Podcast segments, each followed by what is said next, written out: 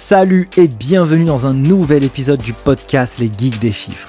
Chaque semaine, je vais à la rencontre de personnes qui réinventent ou interagissent avec le monde de la comptabilité ou de la gestion d'entreprise. Experts comptables, entrepreneurs, directeurs financiers ou acteurs de l'écosystème, je cherche à dénicher pour vous les meilleures pépites pour comprendre comment designer son profil et devenir inarrêtable sur le marché du travail.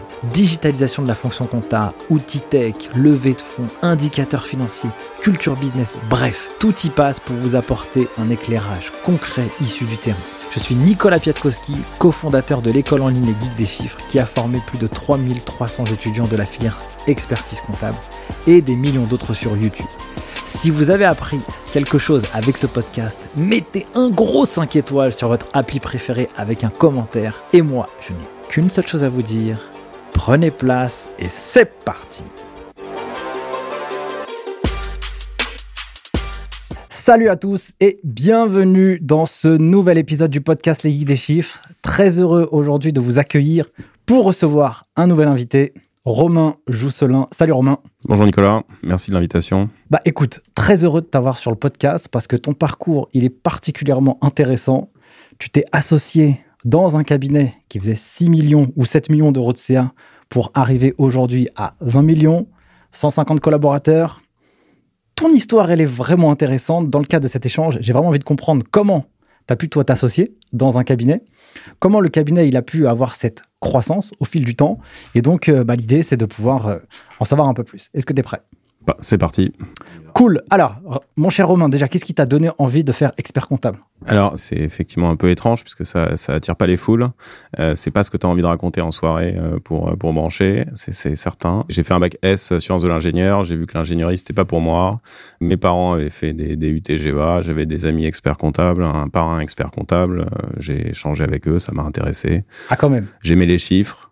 Donc euh, voilà, c'est venu petit à petit. L'ingénierie, j'ai vu que c'était pas pour moi. Le dessin industriel, pas pour moi. J'étais pas un grand créatif, donc euh, bon, bah les chiffres, ça rassure. Et donc euh, je me suis dirigé vers la comptabilité. À l'époque où ça s'appelait DPECF, DECF, et ensuite c'est devenu DCG, DSCG. Donc moi j'ai fait DPECF, DECF et DSCG puisque j'ai été en plein milieu de la réforme. Ok, donc toi, tu as 37 ans J'ai 37 ans, oui. Ok. 16 ans de comptabilité. 16 ans de compta. Donc raconte-moi un peu la découverte du monde de la compta dans ton expérience. Bah, j'ai choisi d'abord de le faire en, en, cours continu, donc des PECF, des ECF, et ensuite j'ai migré vers de l'alternance, ce qui est euh, euh, pour moi un vrai plus euh, quand on démarre euh, dans, dans, une profession. En fait, ça nous permet d'avoir à la fois le côté euh, études, théorie, et puis immédiatement d'être dans la pratique et de voir bah, tout de suite les bénéfices de ce qu'on apprend, comment ça marche, commencer à rencontrer des professionnels donc aussi bien des, des comptables, experts comptables que des, entrepreneurs. Donc voilà, c'était un peu le, mix des deux qui est assez intéressant. Euh, je l'ai fait à partir du master parce que je préférais le, cours continu et puis un peu la vie étudiante aussi euh, au départ. C'est plutôt cool parce que après, un des biais de l'alternance, c'est que tu n'as plus que cinq semaines de congés payés. Quoi. C'est Là, il faut, il faut bien s'organiser. Il faut s'organiser, voilà. Donc, c'est un peu la difficulté, mais, euh, mais sinon, c'est intéressant. Et en termes d'apprentissage, de, de, je trouve que c'est plus rapide. Donc, j'ai fait le DSCG en un an.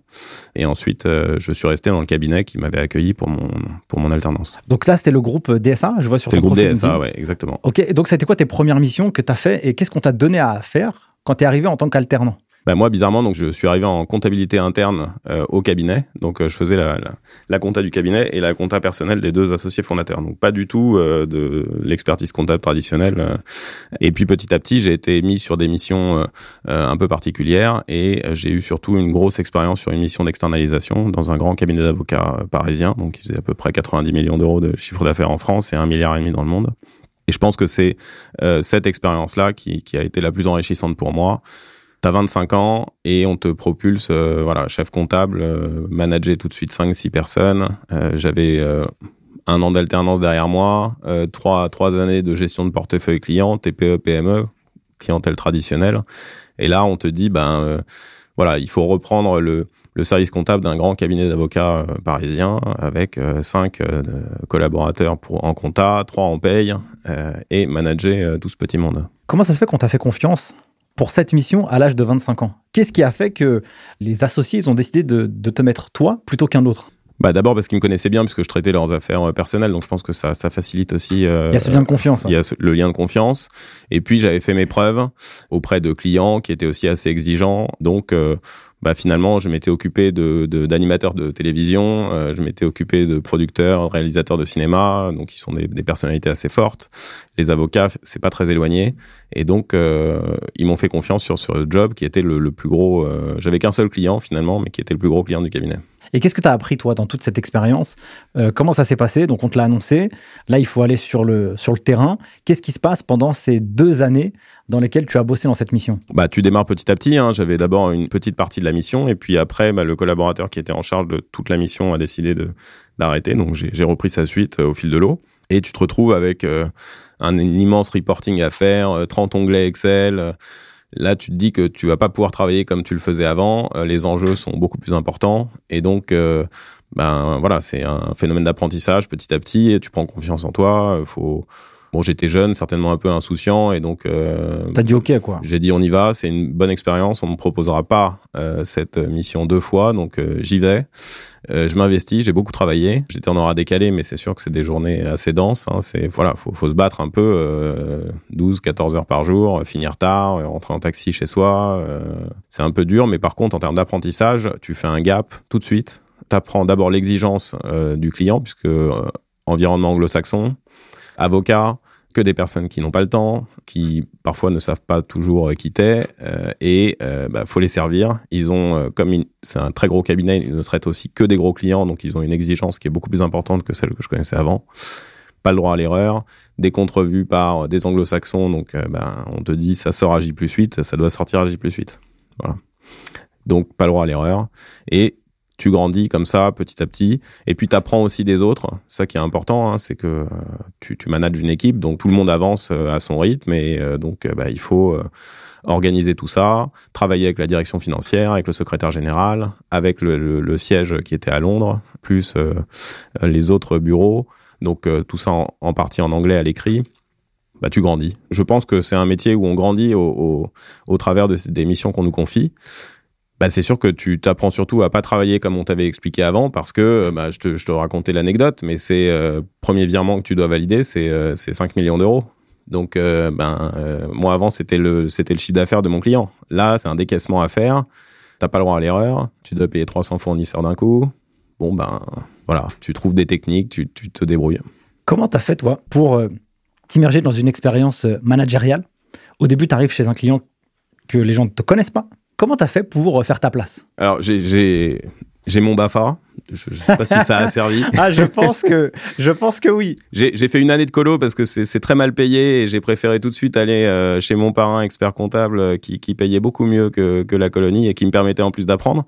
Je sais pas si on est manager, en tous les cas, on, on peut apprendre à l'être, ça c'est sûr. Et euh, j'ai certainement fait des erreurs, c'est indéniable. Mais voilà, j'ai appris euh, de mes erreurs et j'ai et j'ai appris aussi à travailler avec des gens qui étaient plus âgés que moi, euh, à manager des gens qui étaient plus âgés que moi. Le principe, il est simple, hein, c'est qu'il faut emmener tout le monde vers un même objectif. Après, la manière, chacun voit comme il a envie, hein, mais c'est surtout, je pense, si on, on donne à tout le monde un objectif et que tout le monde y croit, et bon, on y va. Et puis après, c'est animer une équipe. Bah, c'est parfois tout simplement aller au restaurant, sortir le soir, enfin, créer du lien. c'est la, première des, des, règles. Et, et après, bah, emmener les gens vers ce pourquoi on, on, veut les amener. Donc, On est en train de déjeuner juste avant, avant de préparer, enfin, avant d'enregistrer. Et du coup, tu m'as dit que cette expérience, elle a duré deux ans. Et une fois que ça s'est terminé, là, tu t'es pris un espèce de petit. ouais, parce que, ouais, ouais, parce que tu c'était le premier client du cabinet. C'était euh, une expérience hyper enrichissante, très très dure en termes de rythme et, et de rapport humain. Hein. C'est pas des clients qui sont très tendres. Euh, il faut que ça, faut que ça marche. Il hein. n'y a pas le droit à l'erreur, encore une fois. Euh, et là, tu reviens euh, bah, en cabinet avec heureux, ta TPE, PME, plus du tout, plus de millions, des, des, centaines de milliers d'euros, donc moins de challenge. Je me suis mis dans des sujets de digitalisation, d'organisation du cabinet, etc. Donc des choses aujourd'hui qui sont assez bêtes, mais qui à l'époque étaient plus sophistiquées, c'était d'intégrer les écritures bancaires automatiquement. Donc j'ai j'ai fait un peu de conduite du changement dans le cabinet, mais c'est vrai qu'il manquait un challenge. Voilà. Et donc j'ai fait comme tout le monde, hein, j'ai posté mon CV, euh, j'ai rencontré d'autres cabinets, mais je je retrouvais pas le, le, toujours ce que je voulais chez les autres experts comptables. Il, il me manquait, je pense, la fibre entrepreneuriale qu'avaient mes deux associés, enfin mes deux boss à l'époque. Je la retrouvais pas ailleurs et ça me manquait. Et puis au bout de deux ans de, recherche, euh, bah, j'ai trouvé euh, CPA j'ai rencontré Anthony et Philippe quand à l'époque on était 50, donc en 2015. Et je suis rentré chez eux en mai 2015. Donc j'ai fini ma période fiscale en bon élève pour cleaner ce que j'avais à cleaner, pas partir comme un voleur parce qu'ils m'avaient apporté beaucoup et que je leur devais bien ça. Et ensuite, je suis rentré chez, chez CPA. Et c'était quoi le deal quand tu es rentré chez eux du coup? Puisque si dans ton esprit, tu n'avais pas réussi à trouver parce que tu, voulais, en fait, tu voulais des mecs business, quoi. C'est ça que tu avais envie de progresser. Moi, je voulais bosser encore pour des entrepreneurs, avec des entrepreneurs, au service des entrepreneurs. Ok. Je voulais pas d'un cabinet comptable, en fait. ouais, c'est ça. Mais je continue à chercher chez les experts comptables, donc c'est un cheminement assez long. Donc, quand toi tu les as trouvés, ils t'ont un peu aspiré sur leur vision, sur ce qu'ils voulaient sur le, sur le cabinet. Et c'était quoi un peu normalement tes premières missions et le challenge que tu devais relever à cette époque quand tu en 2015 bah, Rien, rien ne s'est passé comme euh, il l'avait prévu parce que je devais euh, monter une, soit une nouvelle euh, business unit, donc un nouveau pôle, soit euh, remplacer quelqu'un qui partait, donc ils avaient anticipé. Finalement, ils avaient, ils avaient vraiment anticipé le, départ, donc j'ai repris euh, cette euh, BU. Et ma première mission, c'était complètement pourri. C'était un, un, agriculteur qui n'en était pas un, qui se, qui se tape un contrôle fiscal. On s'aperçoit qu'il n'a pas tout déclaré. il t'amène les papiers dans des sacs plastiques comme à l'ancienne, alors que moi j'étais déjà dans la digitalisation, etc. Euh, donc tu demandes à la secrétaire de trier les papiers, mais elle te tire la tronche parce que comme toi, elle a pas envie d'organiser de, un sac plastique. donc, donc la cata, c'est premier job et mais bon, euh, je voilà, je me suis toujours dit, euh, t'arrives dans une boîte, il faut faire tes preuves. Euh, bah, si on te met à la photocopieuse, eh ben, il faut que tu fasses euh, les meilleures photocopies euh, du, du, cabinet et puis on te donnera d'autres responsabilités. C'est comme c'est ce que j'avais fait dans mes premiers stages euh, dans, dans un big. C'est ce que j'avais fait chez DSA aussi, où pareil, on m'a mis à la photocopieuse au départ. Et, et ben là, on me filait le dossier dont personne ne voulait, qui était tombé sur le bureau de l'associé comme ça. Et donc bah, j'ai relevé le défi. Euh, le contrôle fiscal s'est bien passé. Euh, l'agriculteur, entre guillemets, euh, a été redressé, mais pas à la hauteur de ce qu'il pensait, donc il était très content. Et puis moi, bah, ça m'a permis de, de, montrer ce que je savais faire à, mes deux nouveaux patrons, donc Anthony et Philippe. Donc voilà, je pense qu'il faut pas s'arrêter au premier job qu'on te donne. Il faut, voilà, c'est parfois c'est un, c'est comme un bizutage quoi, façon expert comptable, on te donne le dossier pourri du cabinet. J'avais un, il y a quelqu'un qui m'a dit quand j'étais jeune, Nicolas, partout où tu passes, dans le monde professionnel, quel que soit le job qu'on va te donner, laisse toujours une bonne image de toi, genre euh, à, la, minute numéro 1. Quoi.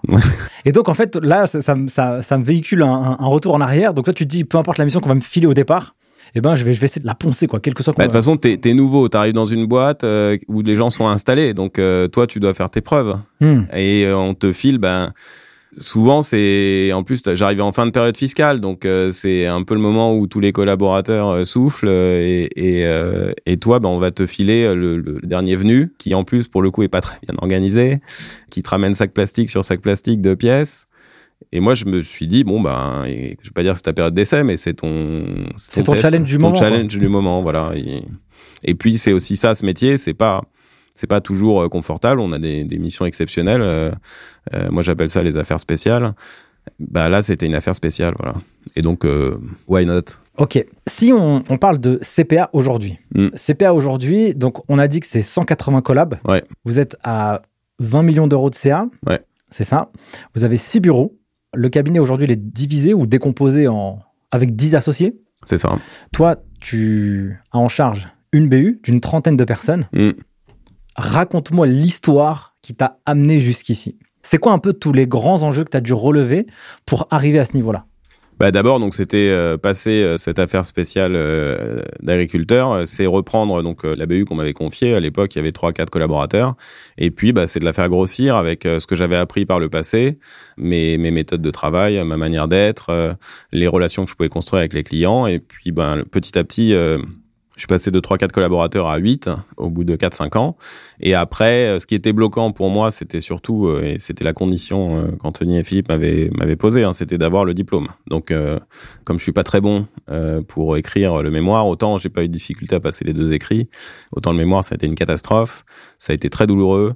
j'ai mis des années à écrire un torchon, mais voilà, j'ai eu 10 et demi, j'ai eu mon diplôme en 2019. Je pense que je me suis aussi beaucoup concentré euh, sur le développement de mon business, du cabinet, des clients. J'étais plus intéressé par ça que par euh, rédiger un mémoire euh, sur moi, en fait, puisqu'on te demande un cas pratique que tu as vécu.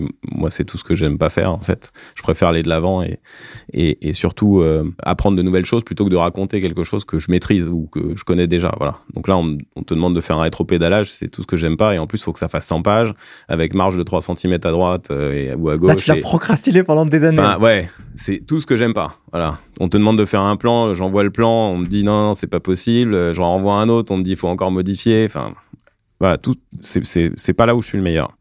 Et donc, euh, en ayant montré que j'ai développé euh, bah, le portefeuille qui m'avait confié, plus moi, j'ai amené aussi des clients au cabinet. Ça, c'est important au départ de comprendre que pour faire sa place, il faut aussi bien traiter les clients du cabinet que commencer à, à se construire un réseau. Parce que finalement, bah, pour grandir demain, il te faut un réseau, il te faut des clients, il te faut des collaborateurs, et donc il, te faut des relations. Donc, bah, tu commences à, le plus simple, c'est de commencer à parler de toi dans ton cercle euh, intime. Donc, c'est euh, la famille, les amis. Tout le monde a une SCI, un petit dossier euh, qui traîne à droite à gauche. Et ben voilà, tu, tu dis, bah, moi, je suis dans le métier, confie-moi ton dossier. Donc, c'est comme ça que j'ai commencé. Dans le, dans le réseau du premier cercle. Dans le réseau du premier cercle, C'est le plus facile à percer et ça, ça permet de faire tes preuves. Personne ne va te juger on appelle ça de la love money côté startup. Euh, bon, bah, côté euh, euh, compta, c'est, c'est un peu pareil, quoi. C'est, on va te filer la petite SCI de papa ou de maman. on sera plus indulgent avec toi, voilà. Et donc, tu amènes comme ça progressivement des dossiers dans le cabinet dans lequel tu es. moi, j'avais la chance d'avoir une prime quand je ramenais un dossier. Donc, il y avait un petit jeu aussi d'en ramener le plus possible pour améliorer ton quotidien, ton salaire. Donc c'est, c'est encore la politique, hein, on, on, donne 10% des honoraires encaissés sur pendant deux ans euh, pour les, les, les, dossiers qui sont ramenés par les collaborateurs. Et donc petit à petit, bah, tu traites correctement les clients qu'on te confie et puis ensuite tu en trouves d'autres. Et bah, voilà, je suis passé à 8 personnes, j'avais 300 dossiers. Euh, et je pense que ça, c'est c'est manager une BU, c'est c'est chez CPA, c'est un mini cabinet, et donc ça fait partie du test, du challenge à relever. Du challenge à relever, voilà. Mais il y avait un deal ou pas Ou c'est où ça s'est fait au fur et à mesure Tu as développé un peu l'histoire? Non, il, moi, je cherchais un cabinet qui pouvait m'associer. Je voulais pas exercer tout seul, je voulais pas démarrer tout seul. Euh, je trouve ça pas très drôle. Donc, euh, c'était le deal. Il m'avait dit en 2015 que le, capital était ouvert. D'accord. Ou en tous les cas ouvrable pour les meilleurs, pour ceux avec qui ils avaient des affinités, euh, qui savaient créer de la valeur. Voilà, ils m'ont demandé les qualités pour pour être associé dans un cabinet d'expertise comptable. Bah, c'est créer de la valeur et être sympa bon, j'ai réuni les deux. T'as coché les deux. Voilà, j'ai coché les deux cases. Et donc, une fois mon diplôme validé, en juillet 2019, le lendemain de, de mon diplôme, euh, j'étais associé. Trop cool. Là, tu as fait pendant 4-5 ans, donc tu as développé jusqu'à 300 dossiers. Ouais. Ok. 8 collaborateurs, sauf qu'aujourd'hui vous êtes 30. Donc de 2019 jusqu'à 2022, il y a une accélération assez importante. Bah, en fait, c'était les collaborateurs de mes associés. Donc après, euh, ah bah, tu es propulsé euh, sur ton propre euh, compte de résultat, ta propre, ton propre cabinet. et donc, eh ben, il faut, avec l'aide du groupe CPA, en fait, construire ton, ton propre cabinet au sein du groupe CPA. Donc, je repars de zéro, en fait, avec la clientèle que j'avais réussi à développer, à peu près 300, 350 000 euros de, chiffre d'affaires. Et ensuite, après c'est les hasards de la vie, hein, mais étant très tech friendly, j'ai un collaborateur qui est parti euh, de ma BU et qui, après une expérience chez Mazar, a atterri chez Pennyline. Et donc, euh, bah, ils avaient besoin de cabinets pour tester leurs solutions et puis euh, traiter certains dossiers. Ils nous contactent. Donc là, on est fin 2020. Et de là naît le partenariat entre CPA et Pennyline.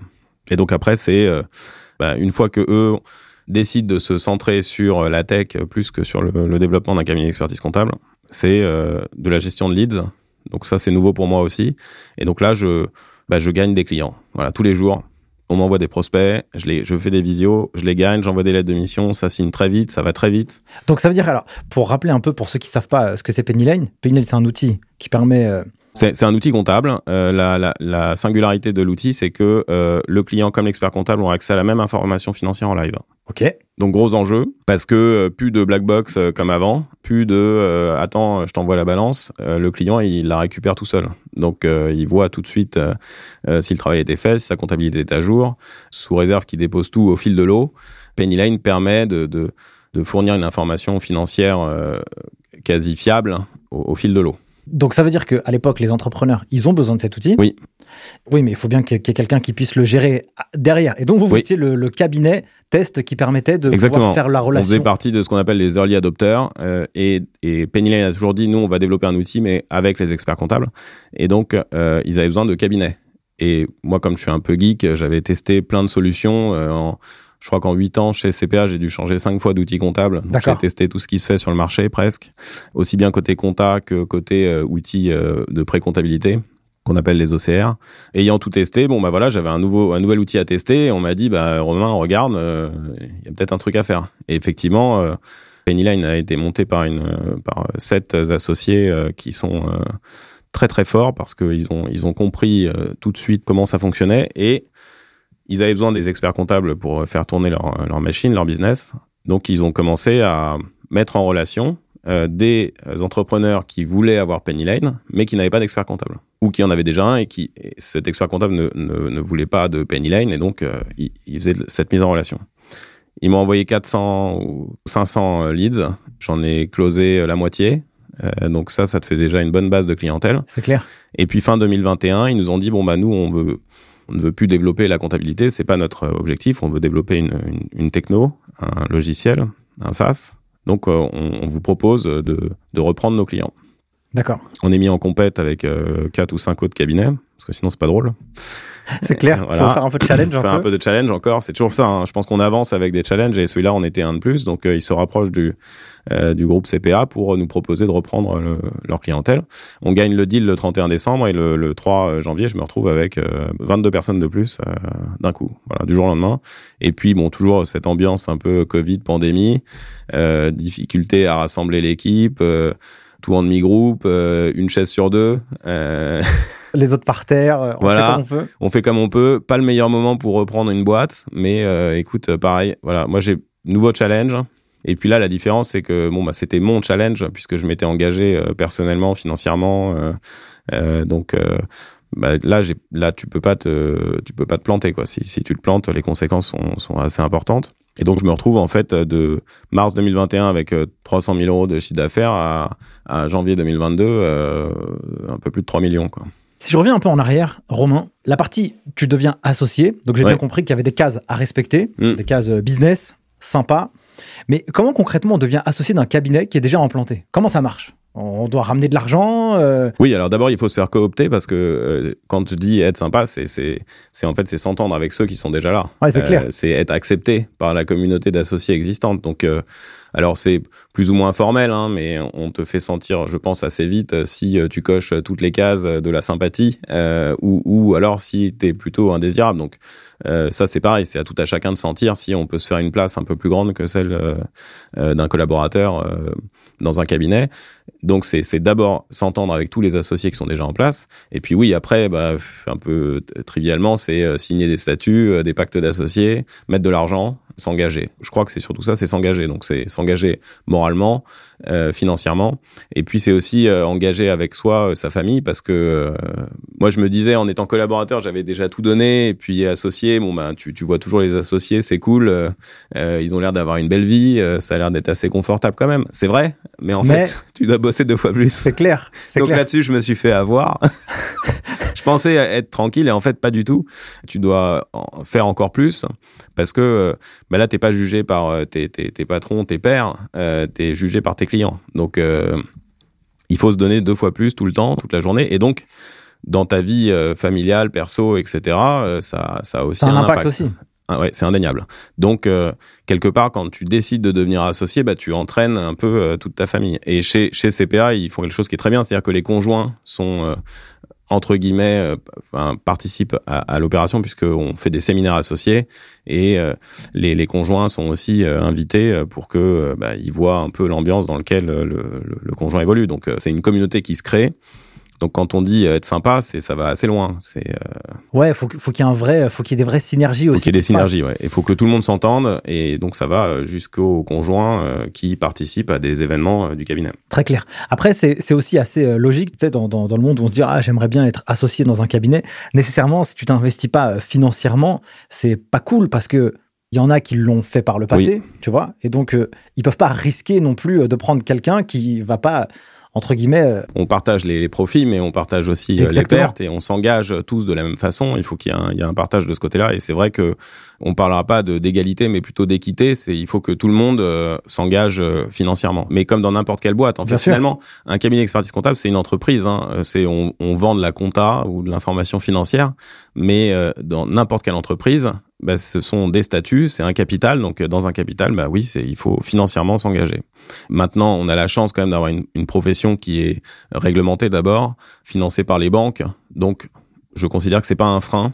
Aujourd'hui, s'associer dans un cabinet d'expertise comptable, c'est possible. Il y a des, des, établissements bancaires qui aident à s'associer et on arrive à lever de l'argent assez facilement. Voilà, on parle pas non plus de sommes euh, colossales. Hein. On parle pas d'une étude de notaire. Euh, c'est euh, quelques centaines de milliers d'euros. C'est pas et encore une fois, ça dépend de la taille du cabinet dans lequel on s'associe. Il y a des cabinets où ce sera peut-être moins et d'autres où ce sera peut-être beaucoup plus. Quand toi, tu as lancé, as commencé tes études, tu voulais tout de suite devenir expert comptable ou pas? Euh, Oui, oui. Euh, moi, je voulais aller au bout du, du, du parcours. C'est un vrai marathon, mais, mais euh, par contre, une fois qu'on a ce, ce diplôme, c'est très confortable. C'est un, diplôme qui sanctionne un certain niveau d'études euh, et ça nous donne une liberté euh, euh, d'abord pour pour exercer, mais pour vivre aussi personnellement. C'est-à-dire qu'on peut être expert comptable comme on a envie, ce qui est quand même une chance assez incroyable. c'est l'avantage de la profession libérale. Dans libéral, il y avait liberté, donc tu, tu organises ton temps comme tu veux. Tu peux construire le cabinet que tu as envie. Moi, j'ai mon parrain euh, a fait le choix de faire un cabinet à son échelle avec deux trois collaborateurs. Et puis euh, euh, j'avais une autre expérience où un ami il était directeur financier chez chez L'Oréal. Donc voilà le, champ des possibles est infini. Je vois. Et donc, pour toi, c'était le meilleur moyen pour pouvoir devenir expert comptable à la tête d'un cabinet, c'était de t'associer dans ce genre de, de, structure, ou quand même, dans ta tête, ça a pu raisonner en te disant euh, je peux partir de zéro et je m'associe avec un copain et je le fais Alors, euh, de zéro, du coup, euh, avec le copain, oui, à la rigueur, mais tout seul, c'est sûr que non. J'ai jamais voulu faire ça tout seul parce que bah, c'est vrai que quand tu es tout seul, c'est dur. Euh, t'as personne avec qui partager euh, bah, tes ennuis euh, du quotidien.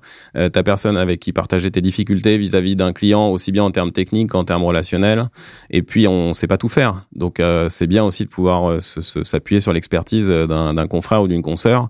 C'est un boulot qui est, enfin, faut se le dire, hein, c'est un boulot qui de base est chiant. En fait, on fait ce que personne ne veut faire. Hein. C'est gérer de l'administratif, empiler des chiffres dans des livres comptables. C'est moi, je trouvais ça, euh, voilà, c'est pas très drôle. Ce qui est marrant, c'est d'entreprendre, c'est de rencontrer des entrepreneurs. Mais le métier en soi est un peu chiant. Euh, on fait ce que, enfin, ce que personne ne veut faire. Faire ses comptes, ça, enfin, ça amuse pas grand monde. C'est marrant parce qu'il y a beaucoup d'experts comptables qui disent ça. Donc tu vois. Ouais. Bah oui, parce que quand tu franchis toutes les étapes, tu te dis ah ouais, j'ai bien fait d'aller au bout du diplôme de, de, me farcir ce mémoire et ces, ces, deux écrits parce que du coup tu fais plus ça. Ouais, c'est clair, c'est clair. Donc tu montes ta boîte, tu montes ton cab, tu manages tes collaborateurs, tu crées une, une entreprise euh, comme euh, n'importe quel entrepreneur en fait. Moi je, je dis toujours euh, à mes clients que je suis entrepreneur comme eux et que je partage les mêmes les mêmes difficultés qu'eux, les mêmes joies, les mêmes peines, les mêmes succès, les mêmes échecs. C'est ça qui est intéressant dans, dans le dans le métier. Euh, merci mon cher Romain pour cette explication. Et du coup, parlons un peu du rachat. Donc sur le rachat, comment ça se passe, le rachat d'un cabinet? D'un point de vue euh, concret, qu'est-ce qu'on analyse, qu'est-ce qu'on regarde, comment on onboard, comment on finance? Euh, ça, c'est un vrai sujet parce que si toi, tu as eu à traiter ça, c'est une bonne expérience qu'on pourrait apporter à nos auditeurs. Oui, chez CPA et, dans beaucoup d'autres cabinets, il y, a, deux vecteurs de croissance. Hein. Il y a la croissance organique, donc soit tu, tu as de plus en plus de clients, soit tu, croissance externe, tu rachètes des cabinets. Aujourd'hui, il y a une concentration du marché qui, qui s'opère, qui est très importante.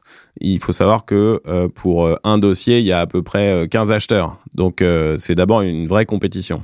La, la, première clé de succès, c'est c'est assez étrange hein, parce que finalement, en théorie, le vendeur, une fois qu'il a vendu, il s'en va. Sauf que avant de vendre, eh ben, il veut que ses clients et ses collaborateurs soient traités par euh, un autre expert comptable qui lui ressemble le plus. Je vois. Donc la clé, euh, c'est d'abord de s'entendre avec euh, le, vendeur aussi bien sur les termes financiers que sur l'accompagnement qu'il va pouvoir avoir, mais surtout c'est une nouvelle relation qui, qui s'installe.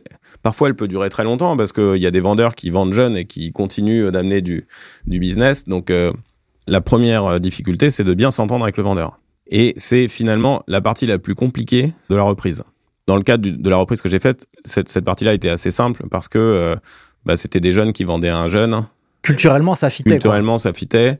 Les clients, ils venaient de les avoir, donc pas trop d'affect. Alors qu'un expert comptable aujourd'hui qui cède, la plupart du temps, c'est avant de partir à la retraite. Donc c'est c'est une entreprise qu'il a créée depuis parfois 25, 30 ans, 40 ans. Donc pour lui, c'est compliqué aussi de faire ce chemin, de, de céder euh, le cabinet. Donc euh, bizarrement, il faut acheter, mais il faut aussi accompagner le vendeur, le rassurer, lui dire que ça se passera bien, qu'on va s'occuper de ses clients, de ses collaborateurs.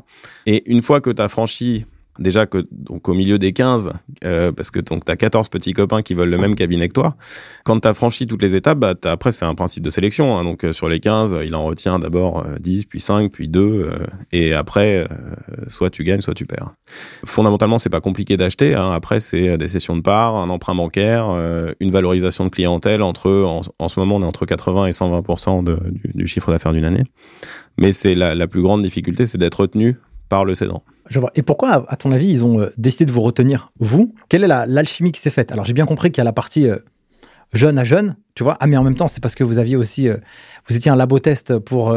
Bah, moi, j'avais fité avec eux parce qu'ils m'avaient envoyé des leads, j'avais relevé le, challenge. Et dès lors que moi, je closais un, deal, c'était aussi bien des zonos pour moi que du revenu SaaS pour eux. Hmm. Donc, c'est du win-win ben là, ils voulaient s'assurer que ceux à qui ils vendaient allaient continuer à, utiliser le SaaS. Et, j'étais peut-être le meilleur promoteur de, leur, de leur outil. Et je le suis encore. Je vois. Donc là, ils arrivent au début du mois de janvier qu'est-ce qui se passe pour toi? Donc là, j'ai bien compris qu'on doit séparer les chaises en deux. Il y en a qui sont debout, il y en a qui sont par terre. Euh, bah, c'est quoi les six premiers mois, ou en tout cas l'onboarding? Bah Là, ça fait un an du coup. là. ça, non, ça fait neuf mois. Ça fait neuf mois. Euh, bah, nous, on avait, avec euh, CPA, ils avaient déjà. C'est là où c'est intéressant aussi d'être dans un, un groupe, c'est que bah, tu bénéficies de l'expérience de, de, ceux qui sont déjà passés par là. et chez CPA, dès lors qu'on reprend des cabinets, on décide de ne surtout rien changer. D'accord. Voilà. C'est pourquoi? Parce qu'il faut aussi bien préserver les, les collaborateurs que les clients eh ben on décide de partir sur un coworking euh, comme ils avaient avant, euh, sauf que ben on, te dit bah non en fait tu peux pas rassembler tout le monde.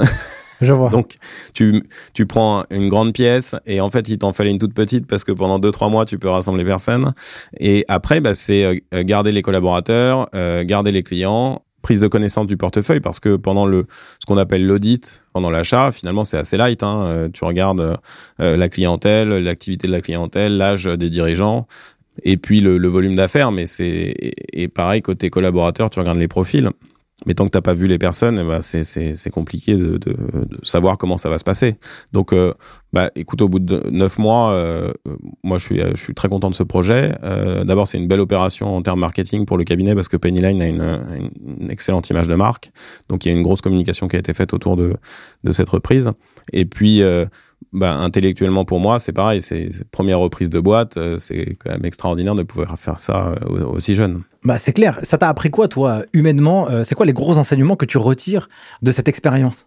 D'abord qu'il faut, encore une fois, c'est beaucoup d'énergie personnelle, aussi bien pour moi que pour mes associés, et puis pour ma famille aussi, puisque c'est c'est un temps pendant lequel tu n'es pas très présent à la maison. Hein, donc, il faut vraiment encore une fois, hein, c'est tout le monde achète quoi. Hein, avec la femme, les avec la femme, les enfants.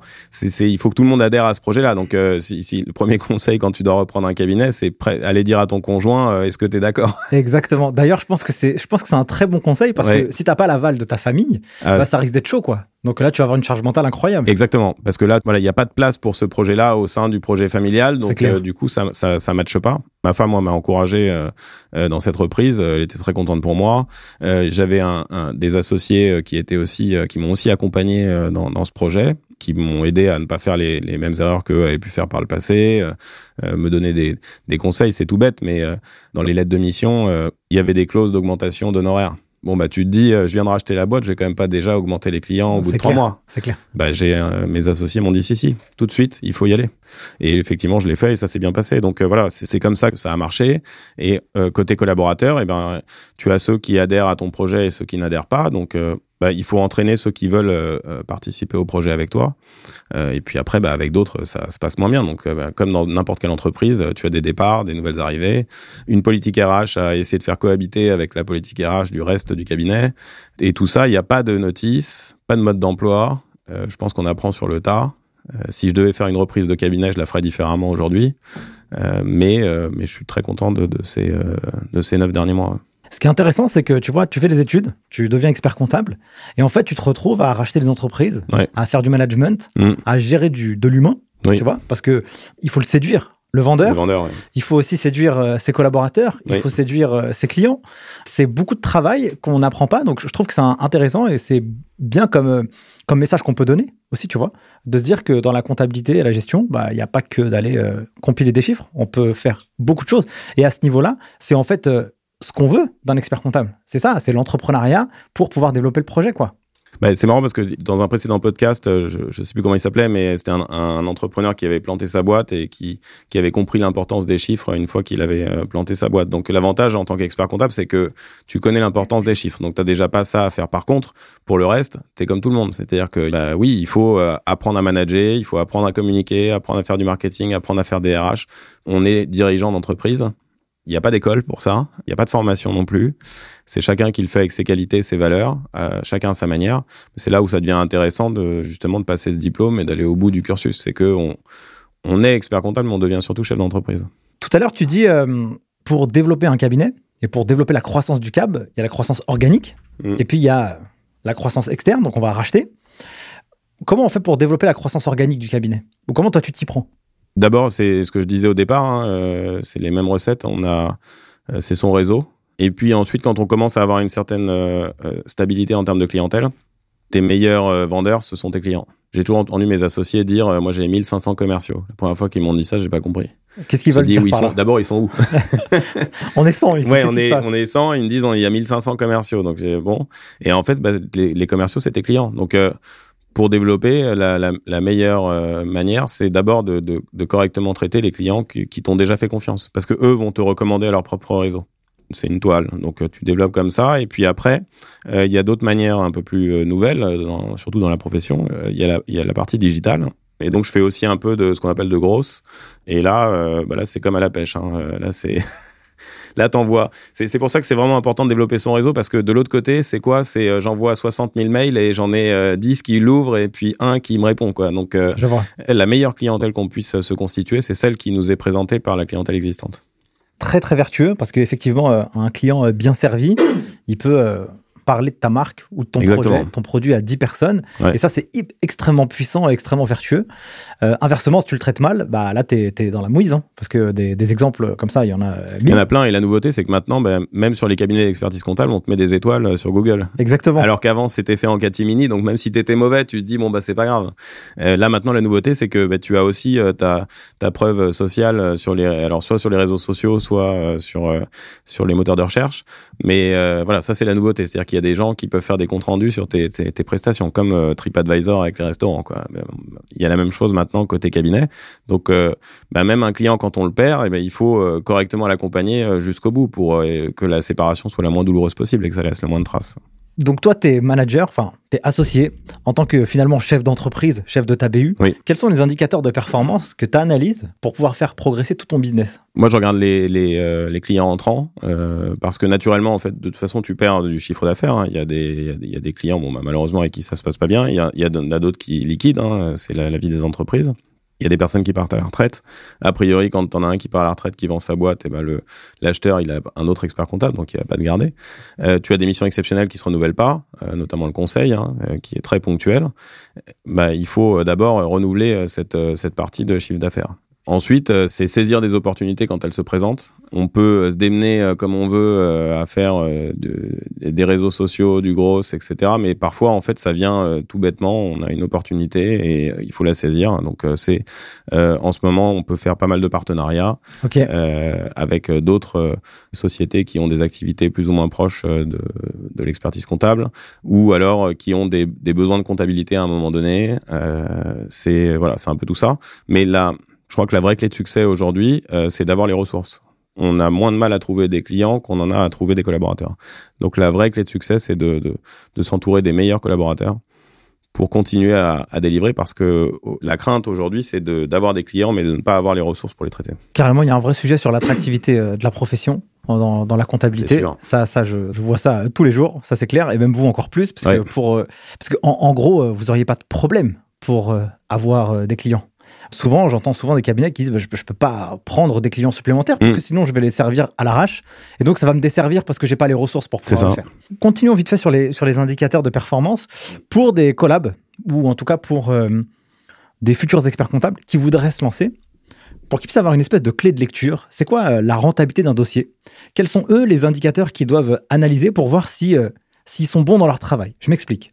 Un expert comptable qui veut se lancer, à combien normalement il devrait pricer une mission, ou même un collab qui bosse dans un cabinet, c'est quoi l'information qu'il doit avoir comme indicateur de performance pour se dire ok mon job je le fais bien ou je pourrais l'améliorer? C'est bizarrement euh, c'est ce que je te disais c'est à dire que moi l'indicateur que je regarde c'est le nombre de dossiers entrants. Pourquoi parce que euh, quel que soit le prix à chaque fois que tu rentres un dossier tu rentres un nouveau réseau et donc potentiellement d'autres dossiers. Et comme je suis encore dans une phase de croissance euh, j'accepte quasiment tous les clients. euh, j'essaye d'avoir de, des budgets qui soient acceptables par le plus grand nombre. Même si j'ai une, taille assez importante, je considère que je suis encore en phase de, de progression et donc euh, mon, mon business n'est pas installé. C'est pour ça que je me concentre surtout sur euh, l'acquisition, l'acquisition, les nouveaux dossiers qui rentrent. Et après, bah, au, départ, oui, il y a plein de dossiers sur lesquels je perds de l'argent. Alors perdre de l'argent dans un cabinet d'expertise comptable, ça veut dire que le temps passé par les collaborateurs n'est pas suffisamment bien euh, pricé, vendu.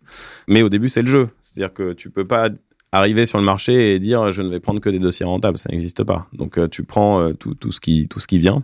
Et puis après, d'abord, il faut expliquer à tes collaborateurs qu'ils peuvent pas passer euh, trop de temps sur les dossiers, qu'il y a un budget et qu'ils doivent aussi le respecter. Et puis ensuite, c'est en tant que bah, chef d'entreprise de, de, vendre ton produit, de la comptabilité, le mieux possible. Donc, c'est d'expliquer aux clients que soit on a fait plus que l'année dernière, soit la mission n'est pas la même et donc il faut augmenter les honoraires. Quelqu'un qui s'installe aujourd'hui, moi je, lui dirais, bah, prends euh, tout ce qui vient de toute façon parce que tu n'as pas le luxe de pouvoir refuser. Trouve les bons collaborateurs surtout et attache-toi à les garder. Euh, et naturellement, le, business viendra. C'est assez rigolo parce que ce que tu dis, euh, c'est le, exactement le même discours que m'a tenu euh, Grégoire Proust sur le podcast qui a mhm. fondé Impulsa. Et justement, quand il s'est lancé, il a dit écoute, moi, je prends tout quoi. Même si t'es pas rentable sur des trucs, 400 balles par mois ou 1000 euros, peu importe, tu prends tout et puis tu vas le faire à la main et tu vas commencer à développer un peu ton, ton réseau. Ah moi j'avais fait un truc tout bête, c'est dans le cadre de ce cabinet d'avocats, les, avocats sont tous organisés en, en étant indépendants. Et donc moi j'étais chargé d'inscrire les nouveaux qui arrivaient. Euh, à l'URSSAF, au Trésor public, etc. Et donc, immédiatement, je leur proposais la comptabilité. Et c'est des dossiers à 1000 balles.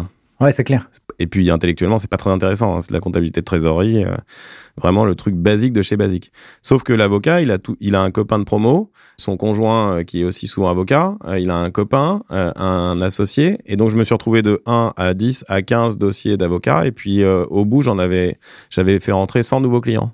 Je vois. Que avec de la roco et je me déplaçais de cabinet en cabinet euh, pour aller euh, bah, inscrire les nouveaux. Euh, donc je reproduisais la, même mécanique à droite et à gauche. Et ça m'a permis de faire connaître et puis de rentrer des nouveaux dossiers. Donc c'est assez intéressant parce que à l'époque j'étais pas associé et finalement je rentrais des clients. Mon boss était content, moi j'étais content, ça me faisait marrer. Mais c'est pas des dossiers qui intellectuellement sont très intéressants. Là, par contre, tu, tu pointes du doigt un truc qui est vraiment, je trouve, assez intéressant, c'est que tu vois la compta comme un espèce de produit d'appel. Ouais. Tu vois? Donc tu rentres un maximum euh, de personnes. Et puis après, euh, il faut essayer de le faire euh, gonfler, le panier moyen. Oui. parce que toi, ton objectif, c'est évidemment de traiter la compta des, clients, mais aussi de leur apporter de la valeur supplémentaire. C'est ce que tu disais. Tant que tu crées de la valeur, c'est de la balle, tu vois. Donc, si tu crées de la valeur pour ton client, qu'est-ce que tu peux faire et qu'est-ce que vous, vous faites pour justement augmenter le panier moyen du client bah d'abord, enfin, il y a les, il y a les, les missions traditionnelles. Donc, tu, tu euh, arrives avec de la comptabilité, puis après, bah, euh, il, il, embauche un salarié, bah, tu lui vends de la paye. C'est là où il faut avoir les collaborateurs parce qu'on peut pas tout faire. On peut pas faire de la compta, de la paye. Et puis après, tu vends du juridique. Donc, pareil, il te faut euh, des juristes. Euh, donc ça, c'est ce qu'il y a de plus facile. Et puis, euh, bah, autour de la comptabilité, après, on peut faire plein de choses. On peut faire euh, des prévisionnels, des business plans.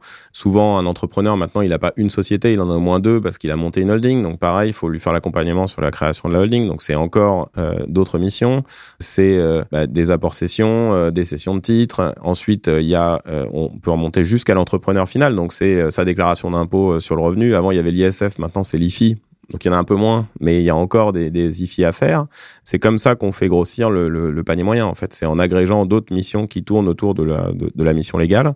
Et puis, euh, on parle de conseils plus occasionnellement, euh, ça va être euh, d'essayer d'améliorer, moi j'appelle ça le net in the pocket du dirigeant, mais c'est améliorer sa rémunération, faire en sorte qu'elle coûte le moins cher possible. Donc on peut lui vendre des études autour de ça. on peut aussi l'aider à choisir sa protection sociale, on peut l'aider à choisir son plan épargne retraite. Donc c'est comme ça qu'on fait grossir le panier moyen. finalement, ça se fait assez naturellement. Hein, c'est c'est pas nous qui allons décider euh, quand notre client va embaucher un salarié, mais Bien sûr. quand il embauche un salarié, la première personne qu'il appelle, c'est son expert comptable. C'est voilà, j'ai trouvé quelqu'un, euh, comment on fait Ouais, c'est clair. Ok, mon cher euh, Romain, partons un peu sur la partie expérience collab. Tu vois, on, sait que dans l'industrie de la comptabilité, l'attractivité, c'est un vrai sujet. L'ordre, ils font un, un pataquès assez important dessus parce qu'il y en a besoin aussi. Oui. je pense que le métier, il est aussi mal perçu. Concrètement, Qu'est-ce que tu pourrais dire à des jeunes ou à des moins jeunes qui veulent s'orienter dans la comptabilité ou même des comptables qui sont en entreprise? C'est quoi la valeur pour eux de pouvoir intégrer un cabinet d'expertise comptable? Le gros avantage euh, d'intégrer un cabinet, c'est euh, de pouvoir, euh, en tant que collaborateur, parler à des entrepreneurs. Ça, c'est une richesse qu'on trouvera nulle part ailleurs. C'est-à-dire que tu rentres dans la profession, finalement, si tu finis tes études, tu as quoi? Tu as 23, 25 ans. Et si tu le fais en alternance, allez, tu as 19, 20 ans et eh ben à 19-20 ans, tu peux parler à des chefs d'entreprise qui sont tes clients. Et ça, moi, je l'ai pas vu dans d'autres professions. Euh, donc, euh, dans un cabinet d'expertise comptable, très rapidement, tu es euh, confronté aux clients et confronté à ses, ses, problèmes, ses succès.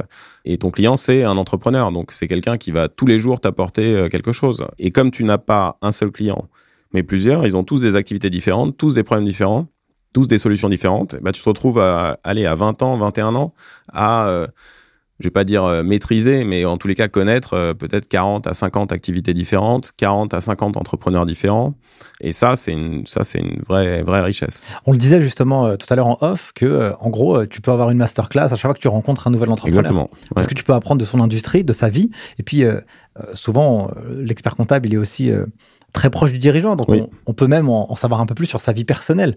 Comment allier le business avec euh, la vie perso, etc. On apprend euh, tellement de choses. Donc, ça, je pense que ça aussi, c'est vraiment une. une oui, t'apprends et puis t'apprends dans un cadre qui est plutôt agréable. Euh, moi, je fais beaucoup de restaurants. tu vas dans des soirées, des cocktails où tu rencontres encore d'autres entrepreneurs. Donc, c'est quand même intellectuellement, c'est hyper enrichissant. Et, tu, finalement, tu apprends comme ça à devenir expert comptable et à devenir chef d'entreprise. Moi, j'aime pas la comptabilité. C'est une base, c'est un socle. Mais ensuite, l'important, c'est d'aller rencontrer des gens. Et, et, je, et je trouve qu'en cabinet, ben, on rencontre tout de suite, euh, d'abord, un expert comptable. Hein. Souvent, il n'y a pas trop de barrières entre les collaborateurs et les experts comptables. Aucun expert comptable n'est dans sa tour d'ivoire. Euh, nous, on n'a même plus de bureau euh, chez CPA pour les associés, donc euh, on travaille à côté des collaborateurs comme, comme une start-up. Donc je trouve que c'est quand tu es, es jeune et que tu rentres sur le, le monde du travail, bah, c'est quand même extraordinaire de pouvoir parler qu'à des chefs d'entreprise. Je fais un petit, une petite digression. moi, j'ai fait une, deux expériences en cabinet d'expertise comptable et je me rappelle, j'étais dans un petit cabinet, hein, un expert comptable qui s'appelle Thierry Boujna. Le mec était heureux comme un roi, quoi. Et en fait, il avait une relation extrêmement très privilégié avec ses clients. Quand, les clients ils venaient, il lui faisait la bise, euh, il kiffait. Et moi, je me rappelle, il m'avait dit Nicolas, viens avec moi dans les rendez-vous euh, et tu découvres plein d'industries. Et même des industries où tu te dis bon, euh, c'est pas si intéressant que ça. Mais en fait, ça te crée une culture business qui est incroyable où t'as un mec qui, je sais pas, il fait du négoce de, pièces détachées de voitures, quoi.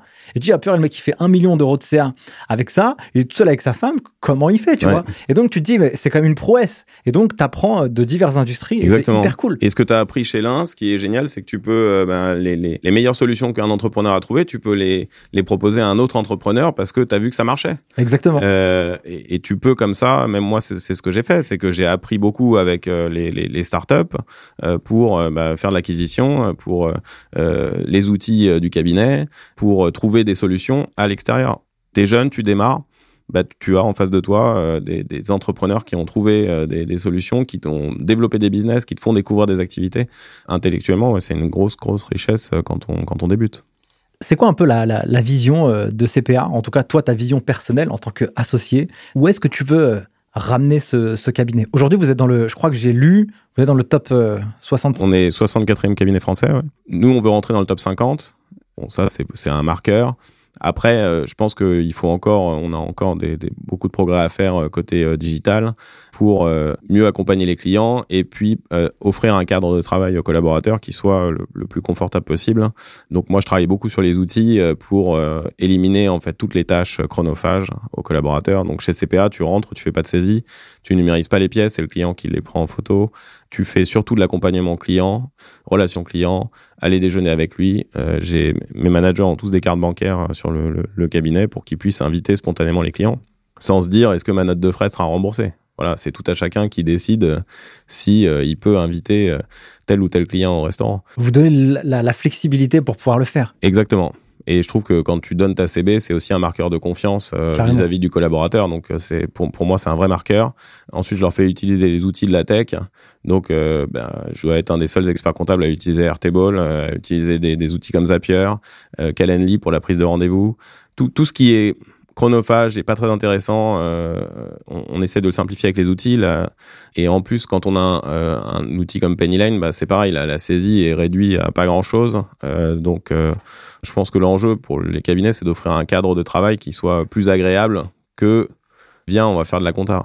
c'est clair. c'est, moi, je pense que c'est plutôt, tu demain, on appellera peut-être plus ça un collaborateur, mais peut-être plus un consultant ou ou un designer de clientèle. Enfin, on trouvera les, les, bons mots pour les attirer. Mais euh, aujourd'hui, moi, je dis à mes collaborateurs qui veulent venir chez CPA, vous ne ferez pas de saisie. Alors, vous allez passer trois écritures d'inventaire, ce sera le max. Et après, c'est j'appelle mon client, euh, je comprends ses besoins, je crée du lien, je l'invite euh, au restaurant. Et voilà, c'est ce qu'on disait, c'est tu vas apprendre de, tes clients et tu vas, tu vas progresser au travers de tes clients. Mais donc, on perd pas de temps à faire la tenue de la comptabilité. C'est la base légale, c'est vrai.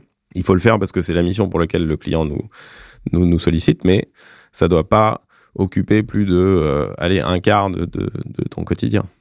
Donc ça veut dire que je pense que vous avez des postes qui sont ouverts chez CPA. Oui. Quelle typologie de profil vous recrutez?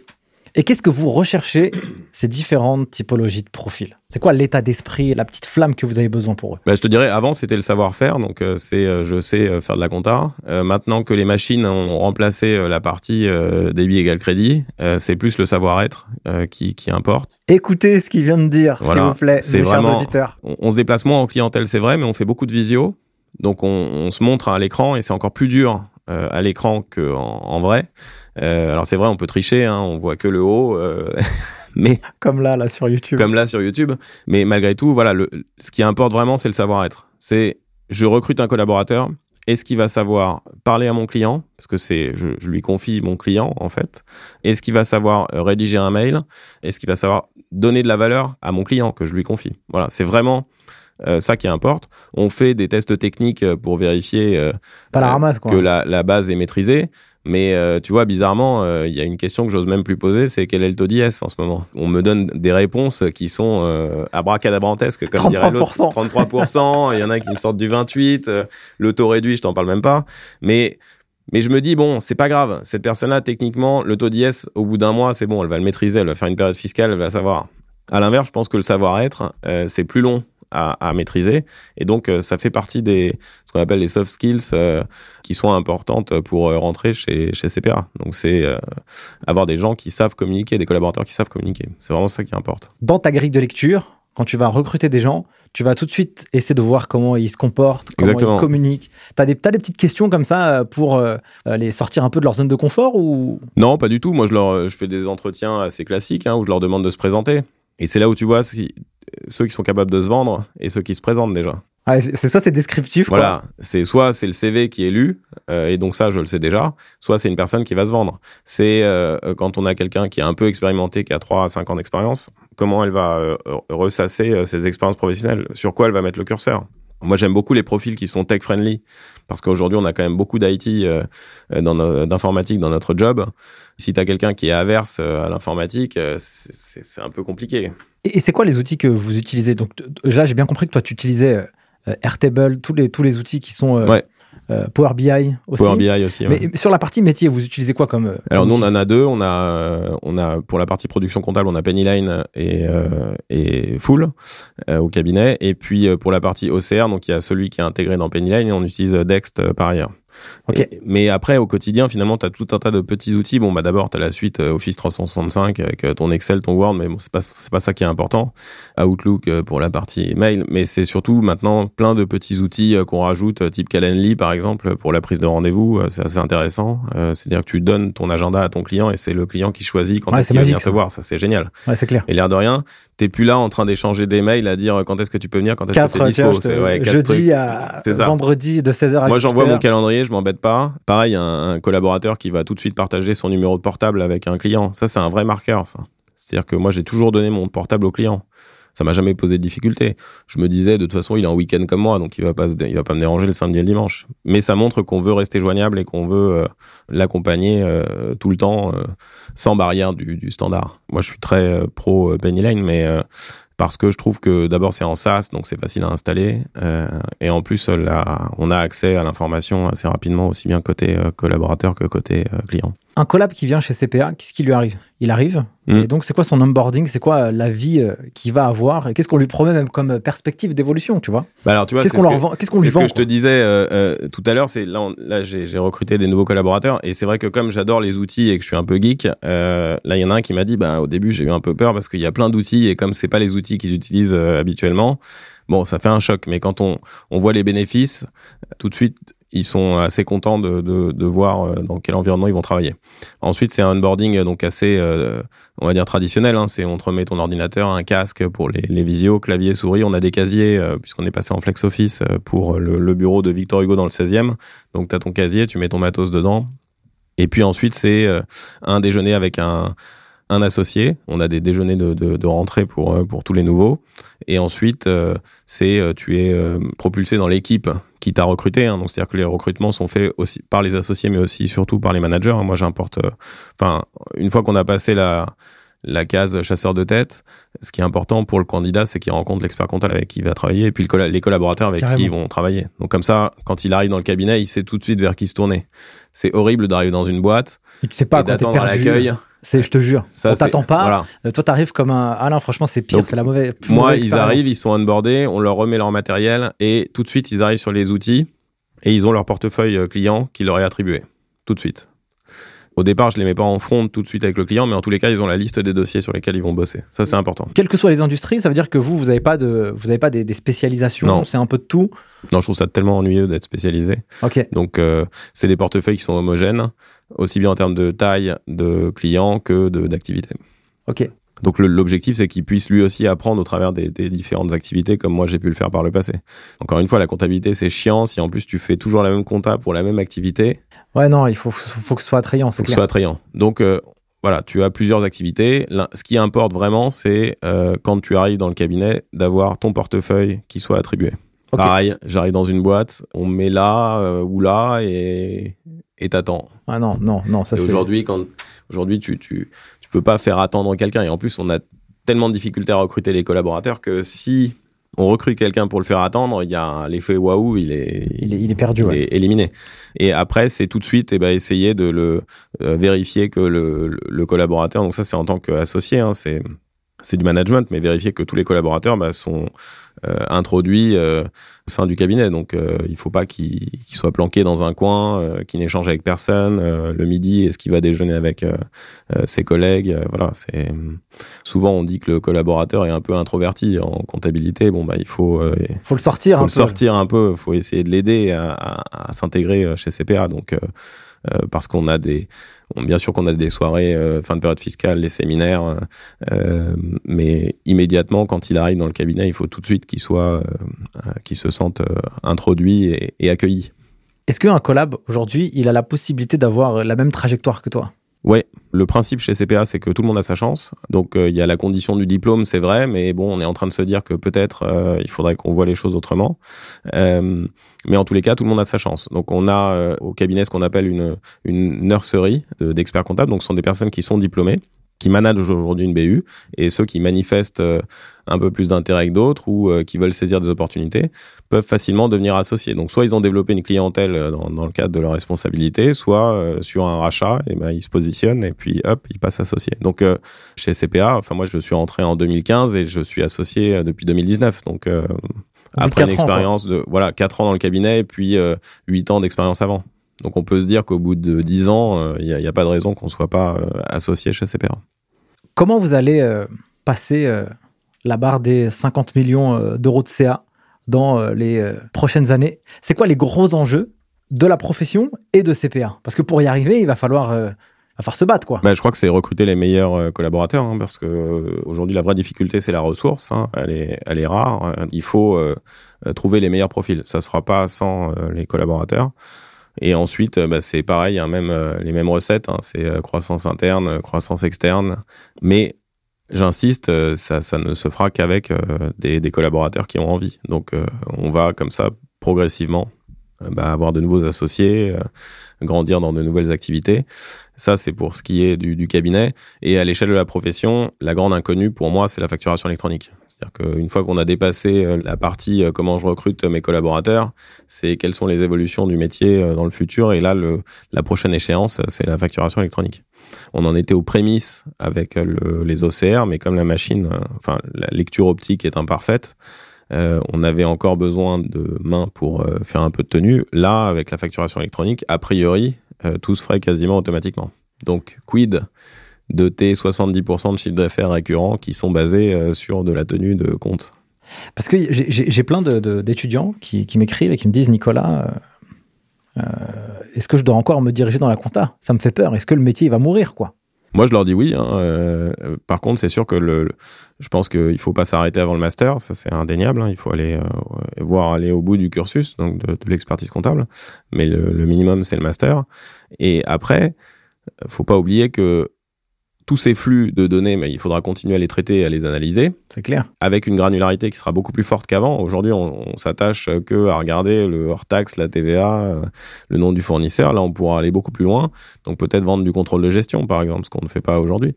De toute façon, la, finance en général ou la comptabilité euh, continuera euh, à nécessiter euh, des, besoins de ressources. Donc euh, oui, il faut, euh, enfin, il faut pas qu'ils hésitent, mais c'est vrai que le métier va changer. Donc c'est là où on peut se poser la question de, l'apprentissage parce que le, diplôme est, pas toujours raccord avec les, enjeux de demain. Demain, avec la facturation électronique, pourquoi continuer à, apprendre à saisir des, écritures en, en, première année de compta? Ça, c'est sûr. Ça, on peut leur dire que c'est pas avec ça qu'ils font leur beurre, mais euh, à l'inverse, euh, il y aura toujours euh, du droit, de l'économie. Ça, ça, perdurera. Voilà. Je suis hyper d'accord avec toi sur le fait que le métier il évolue, mais bon, tu vois, comme j'imagine que à l'époque, quand on voulait écrire à quelqu'un, eh ben, on lui envoyait une lettre avec un timbre à la poste, quoi. Et on lui souhaitait bon anniversaire, ou joyeux Noël, ou bonne Pâques, ou peu, importe quelle fête. Le smartphone, il est arrivé. Qu'est-ce qui se mm. passe? Quid de ces lettres? Tu vois? Ouais, mais du coup, ça crée des nouveaux métiers, des nouvelles industries. Donc, je pense qu'il ne faut pas non plus euh, avoir trop peur du fait que la compta, c'est mort, tu vois? Il y a plein de choses qui sont même pas euh, étudiées, en fait, dans, dans, dans ah cette industrie. Et ce qui est intéressant, c'est que des data et du, des, des flux financiers, purée, tu peux tu peux vendre aussi euh, d'autres missions, mais aussi tu peux créer de nouvelles expertises. Et ça qui est hyper intéressant dans ce, dans ce job, tu vois. Oui, bon, après, il faut. Si tu parlais du courrier, maintenant, on a, l'autre biais, c'est-à-dire qu'on est inondé de communication. Donc, il faudrait pas que demain, on soit inondé de chiffres et qu'on ne sache plus quoi en faire, mais il y aura toujours besoin d'accompagner euh, les entreprises pour euh, améliorer leur gestion financière, euh, pour améliorer leur délai d'encaissement client, pour améliorer la partie, je parlais de contrôle de gestion, c'est-à-dire que comme on aura une granularité très forte, on pourra aider son client à améliorer ses, ses, coûts, ses frais fixes, et on pourra le faire vraiment au fil de l'eau, puisqu'on aura même plus de délai entre le moment où il nous déposera sa pièce et elle sera traitée. Ce sera instantané. C'est la promesse qui est faite. Euh, et, donc, euh, on, pourra être encore plus réactif. Aujourd'hui, on est toujours un petit peu à rebours. C'est-à-dire que quand on donne le bilan à son client, lui, il est déjà en train de faire le budget de l'année d'après. Euh, donc, et nous, on n'a pas commencé l'année en cours, qu'on est en train de regarder celle de, derrière, alors que notre client, il est en train de regarder l'année future. Donc, je pense que voilà, ça va nous permettre de, de je vais pas dire de raccrocher les wagons, mais en tous les cas de d'accompagner de manière plus efficace notre, notre, client. Et puis, encore une fois, ce qu'il faut voir, c'est que la comptabilité, c'est, pas très intéressant. Les déclarations fiscales, bon, une fois qu'on en a fait une, puis deux, c'est plus très intéressant non plus. Donc, si tout ça est automatisé, on a du temps qui se libère et on a des nouvelles perspectives euh, qui, qui, qui s'ouvrent pour accompagner nos clients. Super, mon cher Romain. On arrive bientôt à la fin de cet épisode. J'aimerais quand même creuser quelques petites euh, questions de fin avec toi. Il y a souvent un bon cliché de l'expert comptable qui travaille beaucoup. Toi, j'ai quand même l'impression que tu, euh, que tu charbonnes quand même pas mal. Ouais. Tu vois. Euh, c'est quoi ton rythme de, de semaine euh, en tant que père de famille, Mm. entrepreneur, mari C'est quoi un peu ta, à quoi ressemble ta vie, quoi? Bah, écoute, moi, j'ai, j'ai, quand tu débutes, tu veux, tu veux tout faire toi-même, euh, et puis après, tu t'aperçois que tu peux pas tout faire. Donc d'abord, tu délègues. Et puis, bah, finalement, euh, aujourd'hui, j'ai, grâce aux, équipes que j'ai pu constituer, à mes managers euh, et au, groupe CPA, j'ai un rythme de, travail qui est, oui, qui est intense si on le compare aux 35 heures. Ça, c'est sûr. C'est clair. Mais j'ai une vie de chef d'entreprise. Donc, euh, je, je démarre mes journées par déposer mes enfants à l'école. Euh, J'arrive au bureau, il est 9h. Et le soir, je rentre euh, sur les coups de 19h. C'est vrai qu'une fois que j'ai couché mes enfants, il m'arrive euh, de, de retravailler ensuite. Euh, mais je, je pense que c'est du lundi au vendredi, c'est c'est acceptable si c'est pas trop fréquent. On a toujours cette période de fiscale qui est un peu plus intense en plus, hein, entre janvier et mai, hein, ça, ça reste. Mais euh, je prends des vacances. euh, euh, le week-end, je bosse pas. Je passe du temps avec mes enfants, avec ma femme. J'ai des loisirs. Je fais du sport deux fois par semaine. Euh, euh, moi, j'ai choisi de me, de, de me rendre la vie facile, c'est-à-dire que je vais au bureau à pied. Donc, j'ai éliminé la, la, la case transport. Mais c'est aussi pour ça qu'il faut devenir expert comptable. C'est qu'on a, on peut améliorer son quotidien, on peut améliorer son, son train de vie. Cette année, j'ai pris euh, un mois de congé. Le fait que, oui, j'ai un gros rythme parce que je suis joignable tout le temps, effectivement, et que le- le- tu peux pas dire à ton client, je suis en vacances, c'est vrai. Ouais, c'est clair. Mais pour autant, on peut s'accorder du bon temps euh, quand on est expert comptable et on n'est pas. Et après, on n'est pas tous obligés d'avoir le rythme de vie que moi j'ai. Exactement, c'est parce que toi, ça te ressemble Moi, bien. ça me aussi. ressemble. Euh, Moi, j'aime bien euh, ce, ce, ce job, j'aime bien monter ma boîte, mais on peut avoir euh, être expert comptable et avoir un rythme de vie beaucoup plus light. hein. J'ai connu une consoeur, elle avait décidé de bosser que les matinées. Ok. Elle avait développé une clientèle qui, avec qui ça, ça, ça matchait. Et t'es expert comptable, tu bosses que les matinées. Et puis le jour où je pense qu'elle voulait s'occuper de ses enfants aussi, et le jour où ses enfants sont grands, bah, c'est quand même génial. Hop, elle double ses heures d'ouverture, et tu peux être sûr qu'elle double son chiffre. Donc, soit tu le fais, oui, comme moi, euh, où je bosse énormément, je suis appelé en vacances, je réponds, euh, ça énerve ma femme. euh, Là, là c'est sûr que là, mon avis. mais, mais tu peux aussi te dire, bah non, je coupe complètement. Ouais, c'est un choix après. c'est un choix et tu auras la clientèle qui te ressemble. C'est ça qui est quand même formidable, c'est que tu vas avoir des clients qui coupent aussi. Ouais, c'est clair. Moi, j'en ai qui coupent jamais. Et puis, euh, plus ton cabinet grossit, plus il y a des enjeux. Donc, euh, t'es pas obligé d'avoir 30 personnes non plus euh, à manager. Tu peux, il y a des, des, moi je connais des experts comptables, ils ont 4, 5 collaborateurs, et ils sont très heureux. Et c'est la liberté. Dans profession libérale, il y a liberté. Moi, c'est toujours ça qui m'a attiré. Et là, le, les dernières, euh, euh, les derniers moments qu'on a vécu euh, depuis euh, mars euh, 2020 ont montré que euh, c'était une profession qui était très résiliente finalement. Et euh, si on avait pris les bonnes options euh, digitales, puisque là on pouvait plus euh, se déplacer, on pouvait plus aller au bureau, on pouvait plus aller chercher les pièges chez nos clients, même pendant cette période-là, moi j'ai pas eu de difficulté à travailler. Mais j'ai bossé beaucoup plus parce qu'il fallait mettre en place les, les mesures gouvernementales. Exactement. Donc c'est ça qui est intéressant, c'est que je connais des confrères qui bossent depuis l'étranger, hein, euh, qui sont euh, toujours par Mons et par Vaux avec leur ordinateur portable. On peut presque faire comme ceux de la tech. Digital Euh, nomade. quoi. Digital nomade. Je te jure. Voilà. Et donc ça c'est quand même, c'est plutôt rare. C'est, c'est, c'est... Donc il faut aller, oui, il faut aller au bout de ce métier, oui, c'est sûr. Comment toi tu fais du coup pour progresser, pour être aussi toujours au niveau? Je pense que la, la, la vraie qualité, c'est d'être toujours un peu feignant et donc de trouver toujours ce qui te permet de gagner du temps. Voilà, c'est comme ça que euh, ensuite tu peux te donc c'est éliminer euh, tout ce qui peut être éliminé parce que j'envoie finalement 100 ou 150 mails par jour euh, mais pareil je mets plus trop les formes j'envoie ça comme un SMS je trouve des outils pour faciliter l'entrée des clients. Je trouve des outils pour voilà mes rendez-vous je les ai externalisés puisque j'envoie mon calendrier à, à la personne qui veut prendre rendez-vous avec moi donc c'est comme ça que tu progresses. Tu progresses, en, je pense, en gagnant du temps. Le temps, c'est ce qui est le plus précieux. Et donc, il faut toujours être à la recherche de de- d'outils euh, qui, qui te font gagner du temps. Et après, comme je suis dans un groupe, bah, je partage aussi euh, les expériences de mes associés. Donc c'est aussi au travers d'eux que je progresse.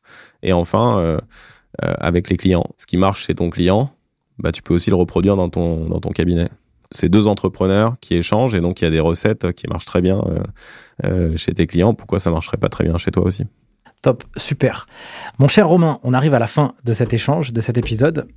Est-ce que tu aurais un mot de la fin ou quelque chose à partager, je sais pas, un truc qui, qui- que tu pourrais partager à nos auditeurs qui nous écoutent qui nous regardent aussi sur YouTube pour Ouais. clôturer cet épisode? Moi, moi, je pense que moi, ce qui a fait mon marqueur, c'est de, de saisir les opportunités quand elles se présentaient, même si parfois ça peut pas paraître euh, hyper intéressant, mais il faut voir l'opportunité dans le sens où elle va m'amener quelque chose de plus. Même si c'est pas grand chose, même si parfois on a l'impression que c'est pas très intéressant.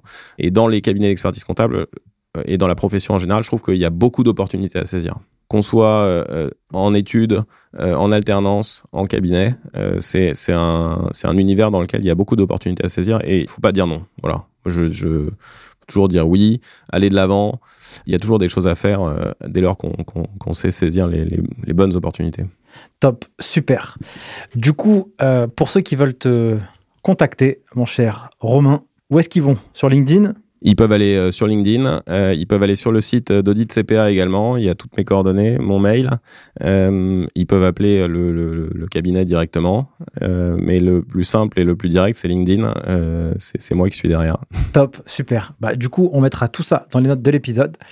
En tout cas, merci beaucoup d'avoir partagé Nicolas. toute cette valeur et tout- toute ton expérience. C'était très Avec cool. grand plaisir. Merci beaucoup. Et mes chers auditeurs qui écoutaient ce podcast ou qui regardaient cette vidéo, mettez-nous des avis 5 étoiles sur euh, YouTube. Écrivez des commentaires. On se fera un plaisir de, de pouvoir euh, les regarder et d'y répondre. Et puis voilà. Merci beaucoup en tout cas, Romain. Merci Nicolas, à bientôt. Ciao Merci d'avoir suivi ce podcast jusqu'à maintenant. Si vous êtes arrivé ici, c'est que vous avez été hyper motivé. Je voulais vous partager quelque chose. Ce podcast, c'est du taf, mais c'est un plaisir incroyable pour moi à réaliser. Le jeu en vaut la chandelle.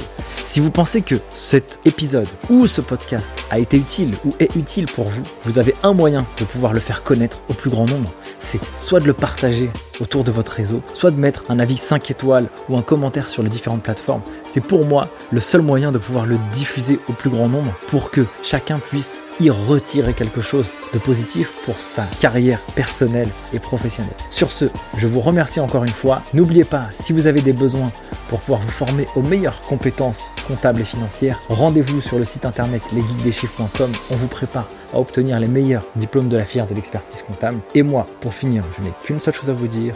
À très vite pour le prochain épisode. Ciao